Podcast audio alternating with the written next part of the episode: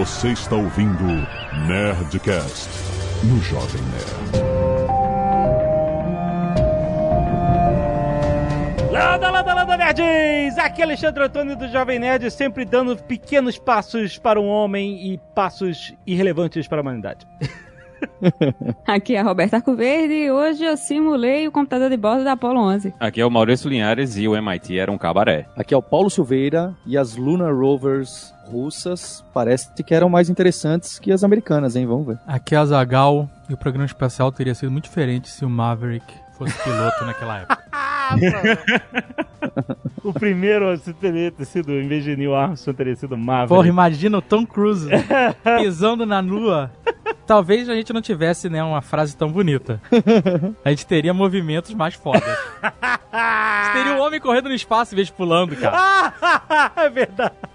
Muito bem, nerds! Estamos aqui em mais um Nerd Tech trazido a você pela Lura Curso Online de Tecnologia. Paulo Silveira está aqui, Roberto Arcovedes, Maurício Linhares, para falar sobre as tecnologias do programa espacial. Rapaz, estamos comemorando 50 anos do pouso. Muitos 50 anos esse ano, vocês sabiam disso? É verdade, vários 50 anos. Que esse ano, além do, do programa espacial, uhum. a gente tem a San Diego Comic Con, fez 50 fez anos. 50 anos, na mesma época. Nossa. Filme Planeta dos Macacos. Fez 50 anos. E eu faço 50 anos esse ano. Mentira! Cara, eu ia fazer essa piada. tu tá muito saudável e fazendo muita bananeira pra ter 50 anos, cara. Ah, o de estoque também, né? O de estoque fez 50 anos. Olha Sério? Só. A humanidade é inexplicável. A humanidade é inexplicável. Fica aí que esse programa tá muito maneiro.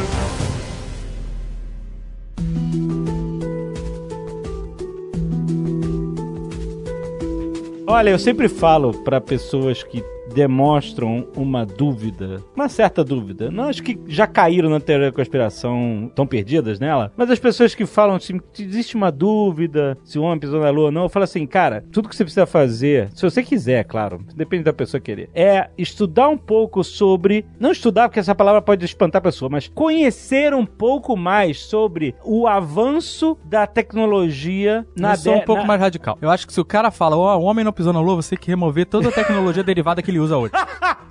então, exato. Se você, se um você, segundo depois ele volta a acreditar. Se você pegar desde a Segunda Guerra todo o advento dos foguetes e tal, e você for estudando toda a evolução da tecnologia aeroespacial na época, você entende que era plenamente possível. Não foi uma coisa geralmente impossível. Mas a gente não tá aqui para discutir isso. A gente tá aqui para discutir justamente as tecnologias que surgiram nessa época. E eu quero saber como que a Roberta simulou o computador de bordo provavelmente no seu celular ou num home no seu PC. Como é que funciona isso? é engraçado, né? Rodaria no nosso celular, né? Todo mundo hoje tem poder computacional suficiente para executar o que o Apollo Guidance Computer, né, o AGC, executava lá nos dois módulos da, das Apollos, né, que era o módulo de comando e o módulo lunar, né? Cada um tinha a sua versão de software. Mas tem um maluco, um desenvolvedor e entusiasta de exploração espacial chamado Ron Burke que tem um projeto chamado AGC Virtual, né? O Virtual virtual AGC. Você consegue baixar, instalar na sua máquina e executar os programinhas do computador de bordo da Apollo 11. Hoje eu devo ter explodido a Apollo 11 umas 15 vezes, até ter desistido. Digo, esquece, esse negócio é muito complicado, não, não vou mais tentar continuar. O que, que os programas faziam, basicamente? Qual, cálculo de trajetória, essas coisas? De, assim, de, obviamente, toda a telemetria, etc. Né? Exatamente. É, eram, os computadores eram responsáveis, né, por todos os inputs operacionais, é, sensores. Imagina que a gente pensa pensa, ah, era um computador tão simples quanto né, caberia hoje em qualquer celular, em qualquer dispositivo. Uhum. Mas eles captavam em tempo real todos os dados de voo dos módulos, tanto do módulo lunar quanto do módulo de comando, para todas as operações. É até engraçado, porque o código-fonte disso está disponível é, online. Quem quiser uhum. dar uma olhada no código-fonte que levou o homem à lua, tem no, no GitHub. E um dos programas, que é o programa de ignição, né, que tira a espaçonave da Terra, chama Burn Baby Burn. Quer dizer, programador já era engraçadinho desde aquela época. muito bom, muito bom. Eu lembro de que, agora, durante a comemoração dos 50 anos, muitos veículos de imprensa fizeram reportagens especiais. A BBC fez todo um vídeo indo, mostrando meio que de passo a passo os últimos. 13 minutos do, do pouso, né? Toda a comunicação entre o, a Eagle, que é o módulo lunar, pousando, e o pessoal de solo, com telemetria dos dados. Você, você acha isso bem fácil também em outros vídeos da, na- no YouTube. E tem um, um erro famoso que aconteceu, que foi um alarme de programa chamado 1202. E isso eles estavam, tipo, nos últimos momentos, e aí começou a estourar esse alarme lá, e eles ficaram no... E aí, né? Vamos abortar ou não vamos? Aí os caras estavam tentando descobrir o que que era, e eles, e eles, né, os astronautas mesmo relatando esse erro, e aí eles, eles falaram assim, não, não, tá tudo bem, continua aí e tal, e aí depois deu o erro de novo, eu não lembro se foi o outro erro, mas mais um defeito, e eles também falaram, pode ir, e eu falei, cara, vocês sabem o que que é esse erro, eu tô... Isso aconteceu. Na verdade, os computadores eles não eram confiáveis, né? Esse era o grande problema que a NASA tinha desde o início do desenvolvimento. E foi uma das decisões mais complicadas que eles tomaram foi resolver usar um, não usar um computador de transistors e usar um computador com circuito integrado, né? Que são os computadores que a gente tem hoje. Mas naquela época era uma coisa que estava surgindo e as pessoas não tinham consciência de qual era a confiabilidade desse tipo de coisa e em muitos lugares, a, num dos testes que eles estavam fazendo, eles queriam que um computador ele fosse capaz de executar sem quebrar, né, sem falhar, pelo menos duas semanas. Se o, o computador ele tem que ser capaz de executar sem nenhum problema por 14 dias Aham. e no máximo ter 10 minutozinhos de falha. E quando eles passaram isso pro pessoal que tava falando dos computadores, os caras disseram, olha, a gente precisa de pelo menos umas 10 horas de falha aí. 10 minutos não vai dar. A gente não tem como garantir que o computador vai passar esse tempo todo ligado. Umas 10 horas aí com o computador sem funcionar seria é o que a gente consegue entregar hoje. E nessa descida, o que estava acontecendo é que a parte de controle mesmo da descida, ela ocupava mais ou menos 85% do processador. né? Então, esse pedaço ficava lá só para controlar a descida. Tinha um radar que estava dando problema. Eles sabiam que esse radar ele era um pouco problemático, mas esse radar ele ocupava 13%. Então você tinha ali uma margem de 2% de processamento que estava livre. Então nesse caso, o computador ele era totalmente capaz de resolver, né, de continuar a descida. Só que o que aconteceu foi que o, o Aldrin ele digitou um dos comandos lá no computador para calcular a diferença entre o módulo lunar, né, de onde eles estavam para o, o módulo lunar para Lua. Então quando adicionou isso aí, aumentou a capacidade, passou do total de processamento que o computador conseguia realmente executar. Então, quando ele tentava executar tudo, ele olhava: olha, eu não vou conseguir calcular a descida, calcular o radar e o comando que eu dei. Então, o que é que ele fazia? Ele reiniciava, né? Ele dava uma reiniciada, ele reiniciou praticamente uma vez por minuto, ele reiniciava, porque ele chegava nesse nível. Toda vez que ele voltava, ele reiniciava e voltava, o Aldrin ia lá e apertava de novo: me dá a porra do número. E o computador, pô, não dá pra fazer isso. Reiniciava, reiniciou várias vezes até que ele passou um, um- um tempo, né? Ele passou quase 10 minutos desligado, mas a galera disse: olha, o que tá acontecendo é só que o computador ele tá processando mais do que ele deveria. Então, se você puder não botar esse comando para o computador executar, ele vai conseguir executar o trabalho. Então, Ah. era foi falha de todos os lados, né? Foi a falha do hardware porque o radar não tava funcionando do jeito que tava funcionando. Eles que não explicaram pro Aldrin como é que a coisa tava funcionando e o computador também que não tinha uma interface legal para explicar o que é que tava acontecendo, né? Você tá ali nos seus últimos minutos da descida, você tem que decidir onde cair, né? Porque se eles caíssem num lugar que tivesse uma pedra, ia furar o, o- o módulo lunar e acabava com tudo. Então foi uma pressão foda, mas é um. O software do projeto Apollo foi um dos grandes problemas do projeto, né? Esse não foi o, o único. Tem,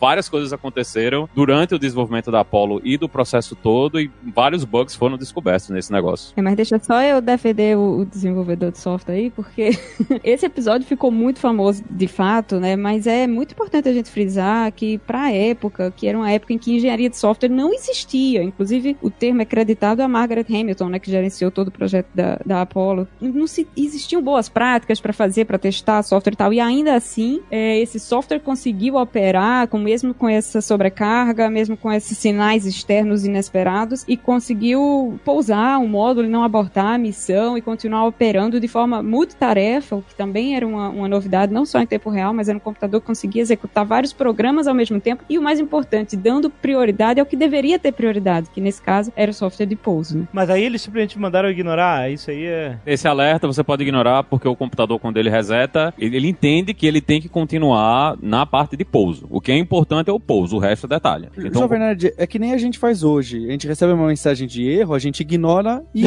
recebe. Exatamente. It's one small step for man, one giant leap for mankind. Mas assim, isso foi uma decisão que o controle da missão tomou. O controle da missão perguntou, o pessoal do MIT estava no ar junto com eles e o cara que era responsável por isso, ele explicou o que estava acontecendo e disse, olha, pode seguir, se isso não estiver fazendo com que a nave tenha problemas na hora de descer, ou que ela não tome a decisão correta, pode seguir. Tanto que nos depois, né, nos, das próximas vezes que eles pousaram na Lua, o que acontecia é que o início era feito pelo computador, né, fly-by-wire, o computador fazia toda a descida e quando estava chegando no final, o computador largava e o piloto tomava controle manualmente e terminava a, a descida. Então o computador ele não fazia a descida toda, apesar dele ser capaz de fazer a descida toda, porque eles uhum. entenderam que era melhor que esse finalzinho, como ele tinha mais detalhes, tinha um lugar que você tinha que escolher onde você vai pousar, você não pode pousar em cima de uma pedra. Então tudo isso, quem tomava essa decisão final era o piloto. Mas o software, ele era responsável por fazer quase a descida toda. E se você acompanhar essas filmagens do pouso da Apollo 11, você nota que o Neil Armstrong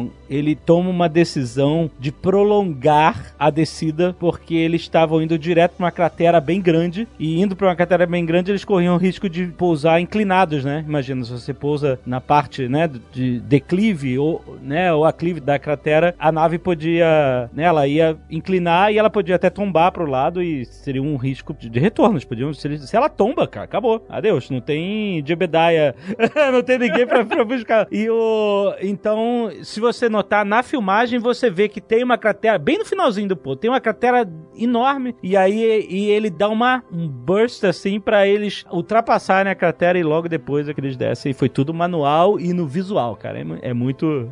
e, e, faltando, tipo, 30 segundos de combustível. Tem uma hora na transmissão que eles falam assim: olha, você vê o, o comando fala assim: olha, nós vamos parar de falar é, todo o resto da telemetria e a gente só vai falar sobre combustível agora. Né? Precisa de muita concentração e muito foco, né? Do Neil Armstrong. E eles só vão cantando o, o, combustível. Eles cantam uns 60 segundos e aí no finalzinho eles cantam 30 segundos e aí entre os 30 e o zero lá que eles conseguiram pousar. Não é 30 segundos de combustível total, é 30 segundos de combustível para pouso, né? Porque combustível para lançar o módulo de volta à órbita da Lua eles tinham, mas né, não podia zerar o combustível de pouso, senão eles tinham que abortar a missão. Então eles, faltando menos, tipo assim, menos de 30 segundos de combustível, eles pousaram, que foi um feito mais foda ainda.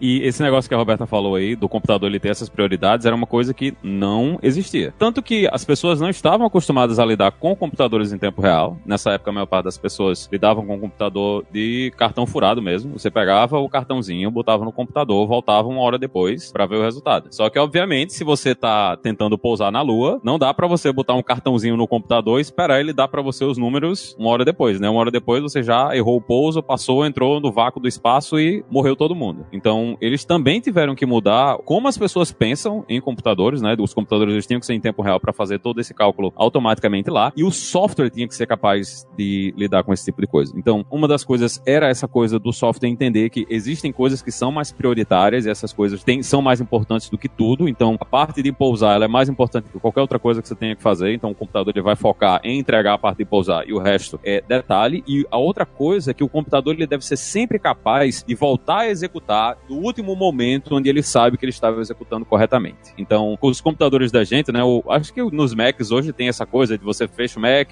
desliga, quando abre de novo, ele volta da memória e abre todas as janelas, né, que demora uma vida para ele terminar de abrir todas as janelas e terminar de iniciar. Mas esse computador da Apollo, ele toda vez que ele reiniciava, ele reiniciava do último ponto que ele sabia que era correto e continuava a executar dali. Então, você não precisava esperar ele abrir todos os programas, fazer o negócio todo, porque mais uma vez, se ele demorasse muito para tomar essa decisão e voltar a executar, o cara errava o, o pouso ou pousava no lugar errado, ou pousava de lado, né? Ou então errava a trajetória da volta, né? Quando eles tinham que fazer a, a órbita pela Lua, qualquer erro ali, do, quando você tá do lado escuro da Lua, as pessoas só iam perceber depois que você passou longe e morreu, né? Depois já ou, ou, caiu na Lua e bateu na, na Lua, ou perdeu a órbita da Lua e entrou no espaço e ninguém nunca mais vai ver você. Então esses computadores, o computador que a gente usa hoje, que é essa coisa em tempo real e que tem esse controle de prioridades, a gente deve muito aos desenvolvimentos que aconteceram nessa época da Apollo, porque causa das necessidades deles. E a gente tá falando de um computador de 3K, depende, varia entre os Apolos, né? 3, entre 3 e 4K de memória RAM. É, o seu micro-ondas em casa tem mais memória do que o computador da Apollo.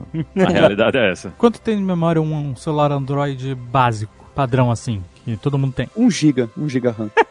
Caraca, é absurdo, né, cara? E o Pixel tem 4 GB ou 2 GB, então ele tem 4, ele tem 1 milhão de vezes mais memória RAM. É inacreditável. É, caraca. O ser humano só se move com dificuldade e limitação. É isso. É isso. Normalmente os filmes são melhores quando você tem menos dinheiro. É verdade.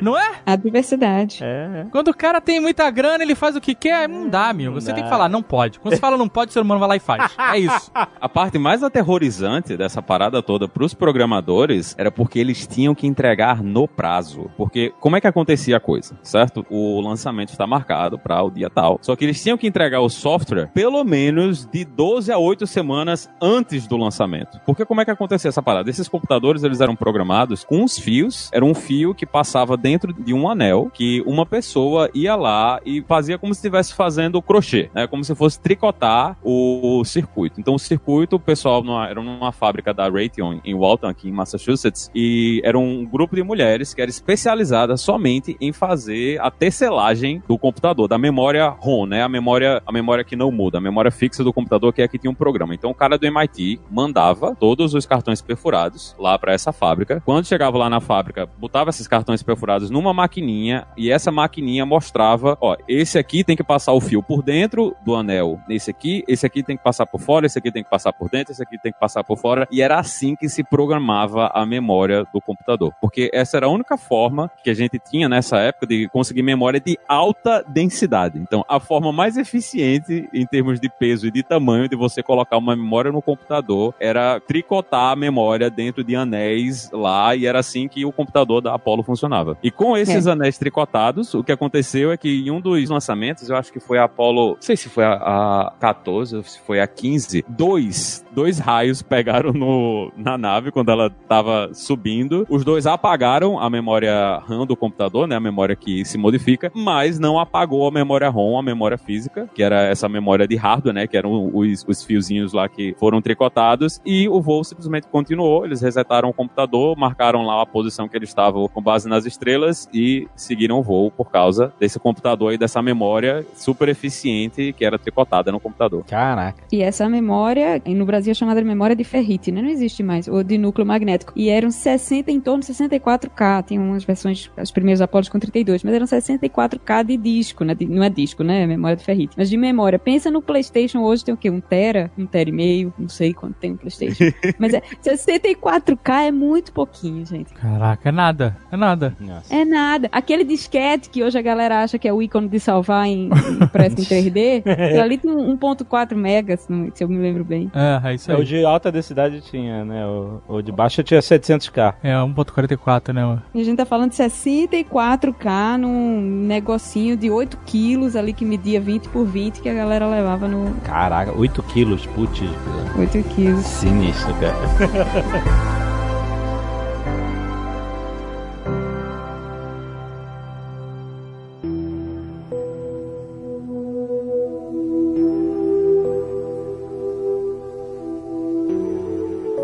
Que mais de tecnologias que a gente tem vindo dessa época? O micro-ondas não era uma? o próprio micro-ondas? Não, micro-ondas é tecnologia militar, né? É? Não, no micro-ondas, na verdade, foi acidente, né? O cara percebeu que esquentava as moléculas de água Uhum. quando tava do lado de um rádio e depois ele, pô, vou transformar isso aqui em alguma coisa que dá pra esquentar. Cagou o chocolate do malandro. Eu lembro que foi, né? O cara tá com chocolate no bolso aí, caralho, meu chocolate. é, foi, foi uma loucura assim, né? Que o cara achou, descobriu um uso e, e saiu. Outra coisa, também voltando pra essa área de tecidos, roupas e, e tricotagem, são as roupas, né? Então, as roupas que foram desenvolvidas pela Playtex, que era uma marca famosa nos Estados Unidos por fazer sutiãs, e eles venceram a concorrência para produzir, né, a- a- as roupas que seriam utilizadas pelos astronautas, porque também era uma coisa que não existia na época, né? Você tinha uma variação de 500 graus entre as temperaturas que essa roupa precisava ser capaz de sobreviver, porque ela tanto precisava sobreviver quando você estava visível, né, pelo sol, então você estava mais de 240 250 graus e quando você fazia a volta na Lua, você tava no lado escuro na Lua, você tinha lá menos 200 e tantos graus. A roupa também tinha que ser capaz de, de aguentar isso aí. Não, mas calma, peraí. É, Mas eles não iam estar de roupa espacial no espaço no lado escuro da Lua. E se acontecesse? Não, é, bom, enfim, ok. Uma das coisas mais importantes era a proteção contra a radiação, né? Porque né, a gente não para pensar em tanta, sei lá, tanto conteúdo que a gente vê sobre espaço e tal, e aí, né, não se fala sobre o maior perigo do espaço, que é a radiação solar, né? Tipo assim, muita radiação que a gente recebe no espaço, porque a Terra filtra tudo, então a gente filtra né, quase tudo, mas a gente não precisa se preocupar. Mas quando você tá fora da atmosfera, né, essa é uma, das proteções mais importantes que a roupa tinha que ter. E também os micrometeoritos, né? Então, se você tá lá fora e vem um micrometeoritozinho que não faria nada na nave espacial, mas se você tá do lado de fora e a sua roupa não é capaz de absorver, né? Ele, qualquer buraquinho que ele fizesse despressuriza a roupa e mataria você automaticamente, né? Você não, não ia sobreviver a isso aí. Tanto que um, um dos responsáveis pelo projeto, quando a Apollo 11 desceu, ele disse que foi aquele foi o pior momento da vida dele, porque quando eles saem do módulo lunar e eles começam a pular, começam a correr, começam a fazer de tudo, e o cara ficou naquela, pô, se acontecer qualquer coisa com essas roupas, aí agora nesse momento, esses caras dando pinote, né, correndo pra um lado e pro outro, e, e todos muito satisfeitos que estavam lá na lua, ele ficou naquela, né, se um desses caras morre, era uma vez a minha vida, né, o único momento que ele descansou foi quando eles os dois voltaram pro módulo lunar e se Aham. trancaram. Na hora que aquilo aconteceu, eles, pô, agora tô satisfeito. Você imagina isso, cara. E são várias camadas de roupa, porque o- um, um dos grandes problemas que o pessoal pensava, e até em vários designs que surgiram antes, é porque precisava ser flexível. Né? A roupa precisa ser flexível e você precisa ser capaz de se movimentar dentro dela. Não é uma roupa do jeito dos filmes de ficção científica que a gente vê hoje, né? Que o cara bota uma roupa de latex por cima e um, um capacetezinho e sai correndo pelo mundo. Mas mesmo assim tinha que ser alguma coisa que eles fossem capazes de se movimentar e conseguir fazer tudo. Por isso, talvez tenha sido uma empresa de roupa, né? E, e eles mesmos falaram: a gente é especializado em fazer roupas que pegam bem no corpo, mas mesmo assim dão flexibilidade, né? Por causa dos sutiãs que eles faziam. Então eles entregaram essa solução na época e isso foi uma coisa interessante do projeto espacial americano que o governo tentou, do jeito que era possível, distribuir a construção dessas coisas não só para as grandes empresas nas costas, né? Que no geral é onde ficam a- as grandes indústrias e grandes empresas nos Estados Unidos, mas eles tentaram distribuir isso pelo país todo, né? Mesmo que alguns estados tivessem, sei lá, 100, 200 pessoas trabalhando, mas eles tentaram com que a indústria espacial não fosse uma coisa de um lugar específico, né? Que ela se espalhasse pelo país e conseguisse desenvolver coisas em lugares diferentes, em vez de ser só um tudo concentrado ou ali na, na Califórnia ou em Massachusetts, né? Onde ficava o MIT. Isso me lembra uma curiosidade do livro barra filme Perdido em Marte. Eu li o livro, é incrivelmente mais foda que o filme, apesar de eu gostar muito do filme. História do cinema. É, pois é. Porque ele é muito mais denso cientificamente, as decisões dos caras, as análises e tal, é bem. E acontecem mais coisas, mais merdas com ele do que acontece no filme. E eu tava vendo uma entrevista com o Andy Weir, o autor do livro, né? E ele falou, cara, eu me baseei completamente na ciência do programa aeroespacial, de tudo que a gente tem hoje, só dando uma extrapoladinha pro futuro, né? Algumas coisas, é, motores iônicos, né? Da nave que vai pra Marte. Ele deu uma, né, uma, uma mas ele, ele, ele falou assim: tudo é muito baseado na ciência que a gente tem hoje do programa espacial. Só teve uma coisa que eu roubei, mas eu roubei totalmente, senão não tinha história. Que é: hoje é impossível um astronauta vestir um traje espacial sozinho. Se fosse o caso, o Mark Watney teria, não ter, tá, teria morrido em Marte, porque ele precisava poder vestir. E, e aí ele inventou, ah, quem sabe no futuro eles já desenvolveram, né? A tecnologia já chegou ao ponto em que ele possa vestir, tirar e, e colocar o traje espacial sozinho. Porque hoje, apesar de todos os avanços, ainda é impossível fazer isso sozinho, né? Então ele sabia antes de escrever, não foi que ele, ele descobriu depois. Não, ele sabia, ele sabia e ele sabe, decidiu roubar. E uma coisa que não foi descoberta, mas que era um, um grande problema que eu não sei se até hoje também tem solução, é a questão do fedor nas naves, né? Tem um livro muito bom também para quem tem interesse em saber como funciona o treinamento de aeronautas e tal, chama, eu não sei o nome em português, em inglês é Packing for Mars, de uma jornalista muito conceituada, chama Mary Roach, e ela foi na NASA e foi em, vários lugares entrevistar um monte de gente de um monte de programas espaciais, inclusive russos, para saber curiosidades que normalmente não se perguntam, tipo, como que vocês faziam xixi? né, coisas básicas de dia. Pô, mas todo mundo pergunta isso. Pois é, mas exatamente. Os detalhes você não, você não- é que eu nunca tinha parado pra pensar. Tipo, tem treinamento de usar o vaso, sabe? Tem um Claro. treinamento, tem uma câmera que mostra onde você está posicionando o seu coisinho, ver se você tá no lugar Sim. A certo. gente viu isso no museu lá na Rússia mesmo, a câmera. É sensacional. Ah, não, esse era um outro museu em São Petersburgo, mas é- era basicamente isso. Você sentava e você tinha que ver na câmera o posicionamento do fiofó É no aí. lugar certo, porque não pode errar ali. Não pode errar. O vaso é muito reduzido, tudo é reduzido na cabine minúscula, né? Então, Uhum. pra não ter que usar, os astronautas ficavam assim dias sem ir ao banheiro, porque achavam horrível. Então, essas missões de Apolo. Eu não iria. Eu não vou, eu não vou, não vou ao banheiro fora de casa no espaço, então nessas condições impossível. Eu não lembro se foi, eu não lembro se foi o Neil Armstrong, mas alguém deu entrevista pra ela que falou: Cara, a minha meia, quando a gente voltou dessa missão, era um negócio assim: joga fora, incinera, não tem o que Meia? fazer. Meias, meias trajes que eles usavam dentro da. Porque eles começavam lá, lá dentro a usar aquele negócio, não tinha como tomar banho. Não, essa coisa da higiene era um problema grande que até hoje não sei se já resolveu de tecnologia dentro da nave. Se essa galera tá prendendo o cocô aí três dias, você imagina como tá peidando mal lá dentro. Três dias? Moleza. Três? Quer mais? Quanto tempo durou a missão pra Lua? Ah, durou. É, eles levaram quatro dias só pra chegar, mais 21 horas na Lua, mais, sei lá, mais os quatro dias pra voltar. Uma semana aprendendo. Ah, Cara, não- eles cagaram, não é possível. Cara, eu não cagaria. Se eu tivesse feito treinamento de, de sniper de fiofó, nesse eu ia tomar decisão. Não vou cagar. Mosec, antes de entrar na nave. Aí, Mosek, Carnaval, amigo. É que nem carnaval. Ninguém caga no carnaval. É uma opção que você faz. ninguém caga no carnaval. Tá vendo como eu trago informações relevantes? Ai, meu Deus.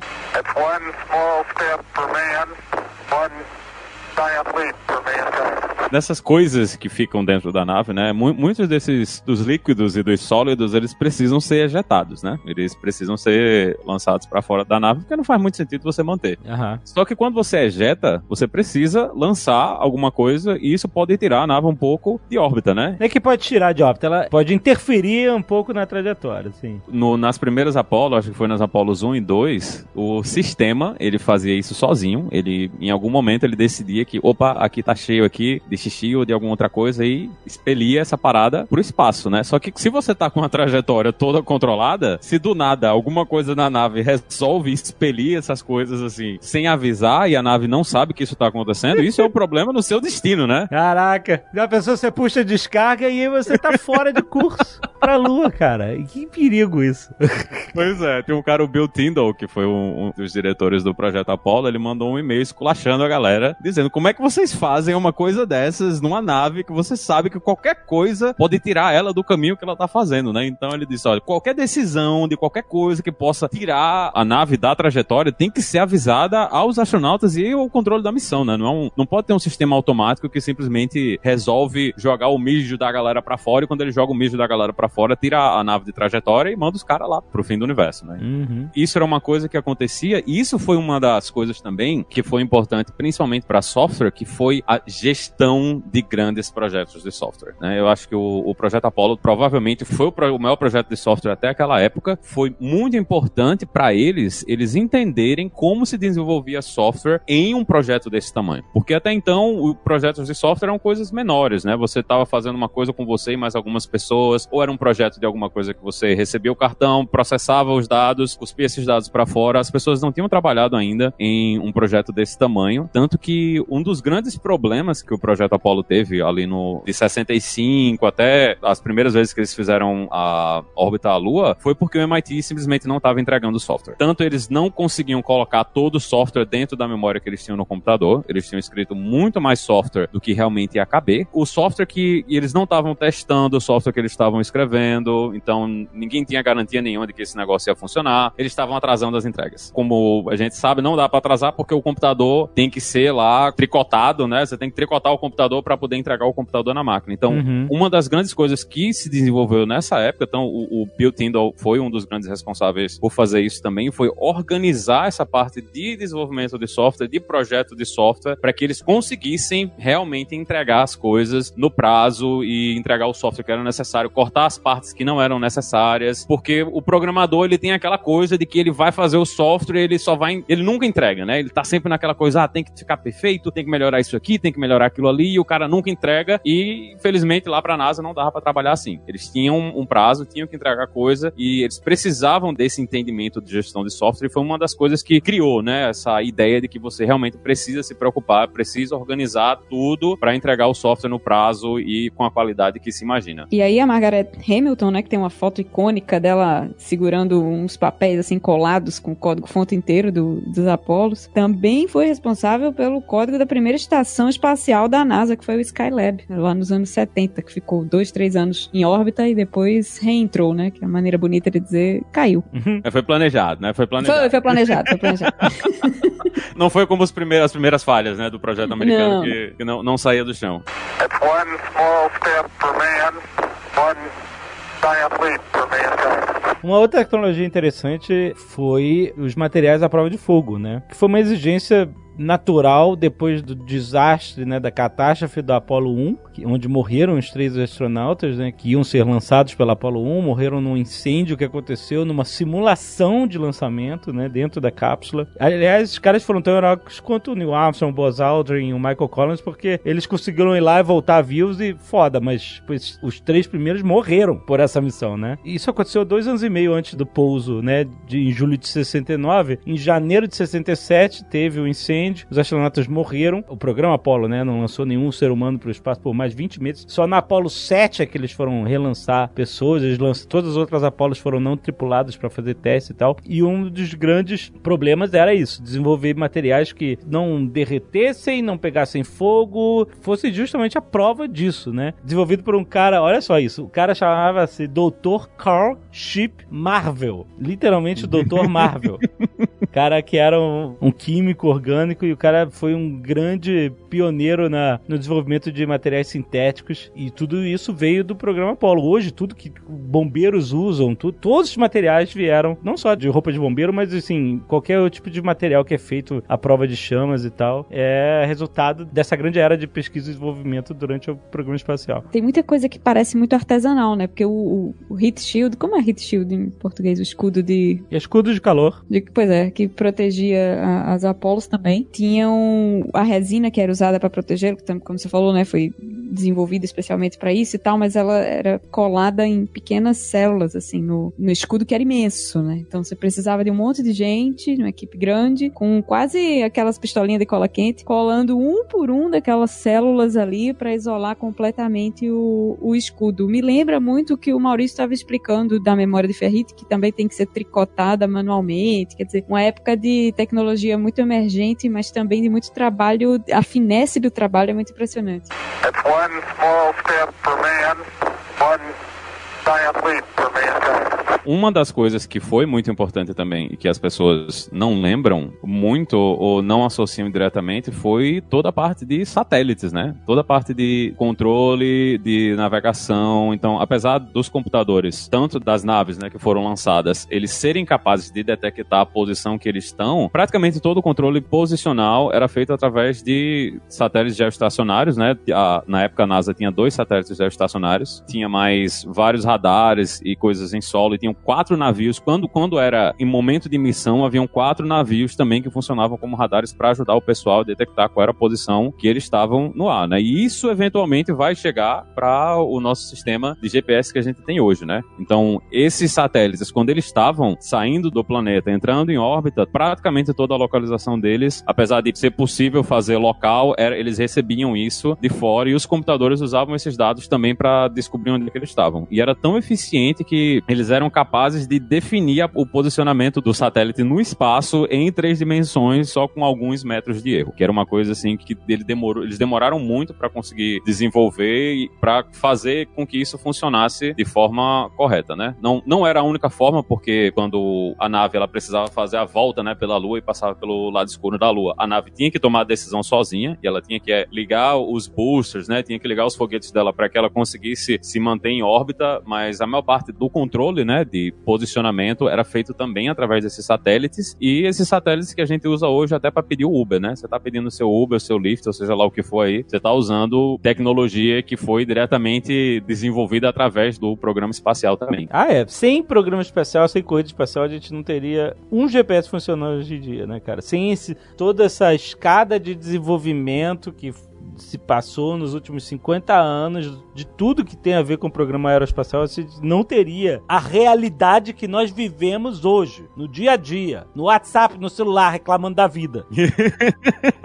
E é uma das coisas que as pessoas pensam, ah, mas será que valeu a pena a gente ter, os países terem investido tanto nessa corrida espacial? E você só tá fazendo essa pergunta hoje no, no Twitter, no Facebook, ou seja lá onde for que você tá fazendo, por causa da corrida espacial, né? É possível que várias dessas tecnologias se desenvolvessem, né? Mas dificilmente elas se desenvolveriam na velocidade que elas se desenvolveram sem essa pressão que estava acontecendo nessa época, né? Sem toda essa pressão do governo, às vezes da população e de todo mundo que estava envolvido nisso aí, talvez a gente não tivesse a situação que a gente tem hoje. Porque imagina, quando a NASA ela comprava os microchips, né, das empresas, eles compravam esses microchips, eles testavam esses microchips o tempo todo, porque esse microchip, obviamente, ele não podia parar de funcionar no meio da viagem. Né? Tinha que ser uma coisa confiável, eles tinham o tempo que eles queriam que esse negócio funcionasse. E logo no início, eles recebiam computadores, né, que quando eles faziam a montagem iam testar, computadores que falhavam com 20, 30 horas de uso. Então, a confiabilidade desse material e dessas coisas que estavam sendo produzidas era muito baixa, porque era aquela confiabilidade de alguém que está produzindo eletrônico para usar aqui na Terra. Só que se,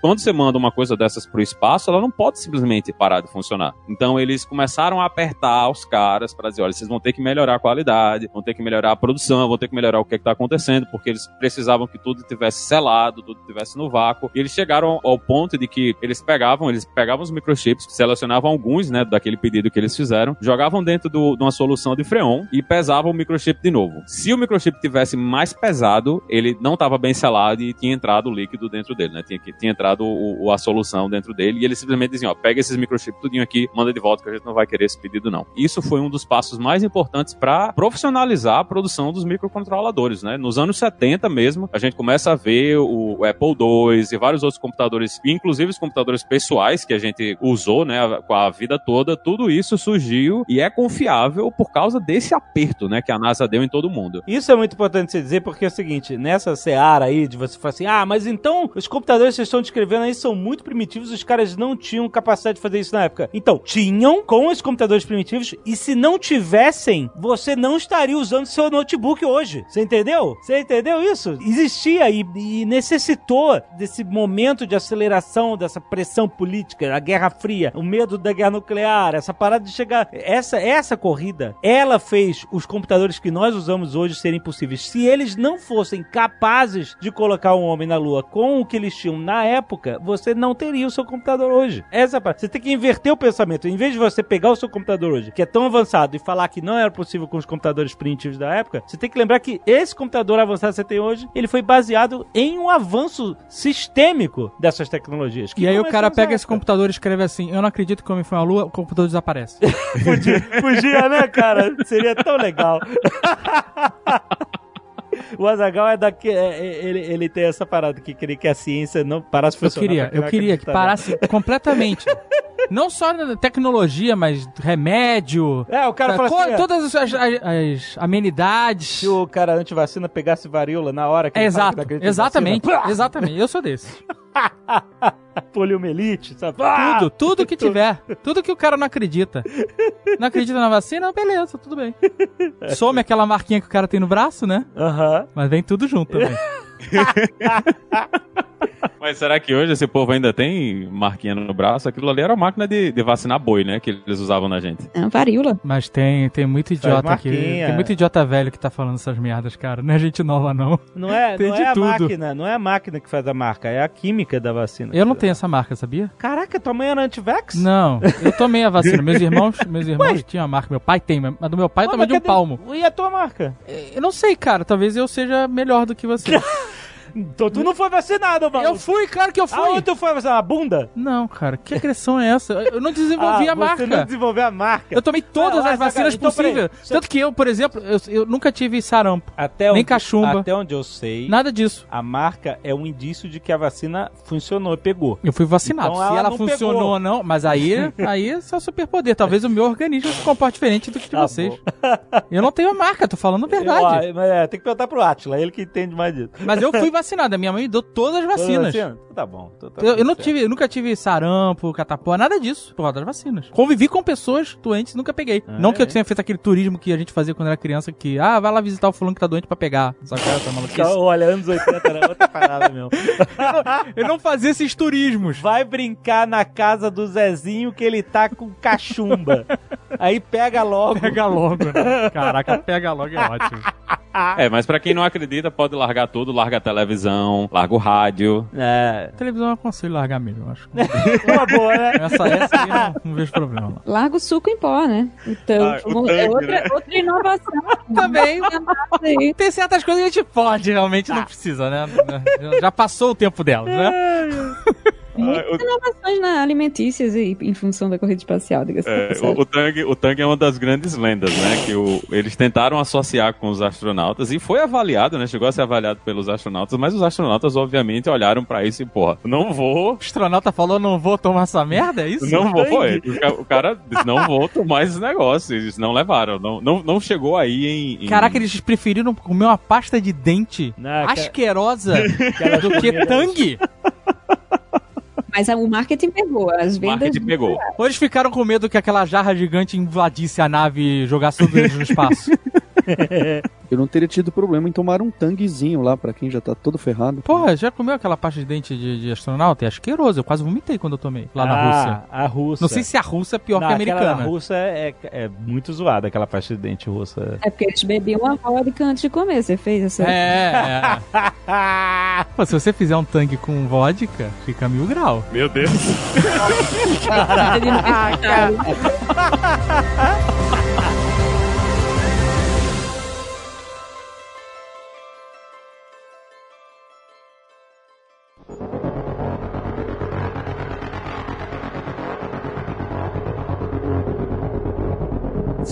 Paulo Silveira, quem você vai colocar na Lua em 2024 com os cursos da Lura? Olha só, hein? Se o Elon Musk fizer um convite aqui pra Lura, a gente vai lá junto com ele. ah, olha aí. Vai direto pra Marte, né? A Lurax, com um X gigante. A Lurax! a Lurax. Olha, mas já foi ideia de nome de subprojeto esse Alura X, hein? ah, é, é, olha aí. Opa, tá na moda. Então, a gente tem bastante lançamento esse mês, que tem desde curso de pixel art pra fazer, olha, sprite de RPG, Olha aí!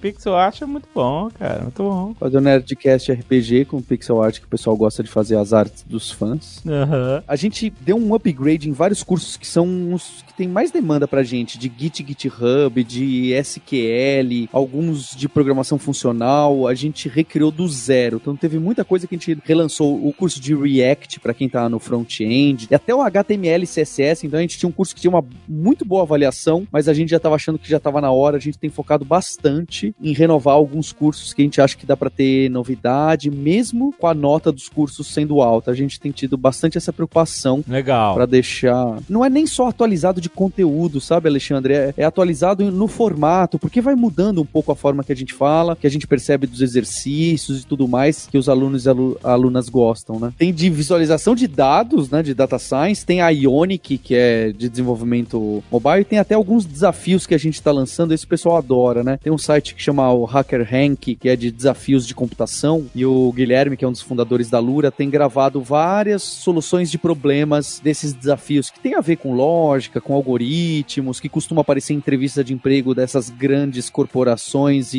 e empresas bacana e, e, da moda. Então tem muito conteúdo novo, né? A gente tá indo aí pros 850 cursos e gostaria de anunciar em primeira mão que esse mês, no meio do mês, a gente vai lançar três webséries. Então toda semana vão sair três episódios, cada uma de uma dessas webséries. Uma de front-end, uma de entrevista com CEOs de startup e outra sobre ecossistema de startup, esse monte de nome que a gente costuma até aparecer aqui nos, nos Nerd Techs, é, que você vai poder assistir de segunda, quarta e sexta, quem tá na Lura. Então tá ficando bem legal, um formatinho de 10 minutos para você consumir rápido, Aham. para quem tá com muita pressa aí. Muito bom, excelente, cara. Então, se você quiser aproveitar, ter um acesso único a mais de 850 cursos da Alura, cara, muitos deles, como o Paulo falou, sendo atualizados, cara, porque, né, a gente nunca, ainda mais na tecnologia, a gente nunca para de aprender e todo conhecimento tem que ser sempre atualizado. Então, a Alura entende muito bem essa necessidade e investe na atualização de vários de seus cursos também, cara. Tenho certeza que você vai achar coisas que você nem pensou em estudar e você vai ter interesse e acesso a todos com 10% de desconto no link alura.com.br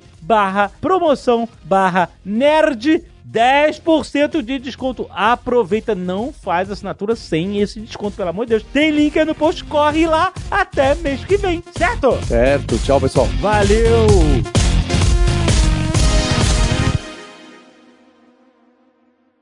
Este Nerdcast foi editado por Radiofobia, podcast e multimídia.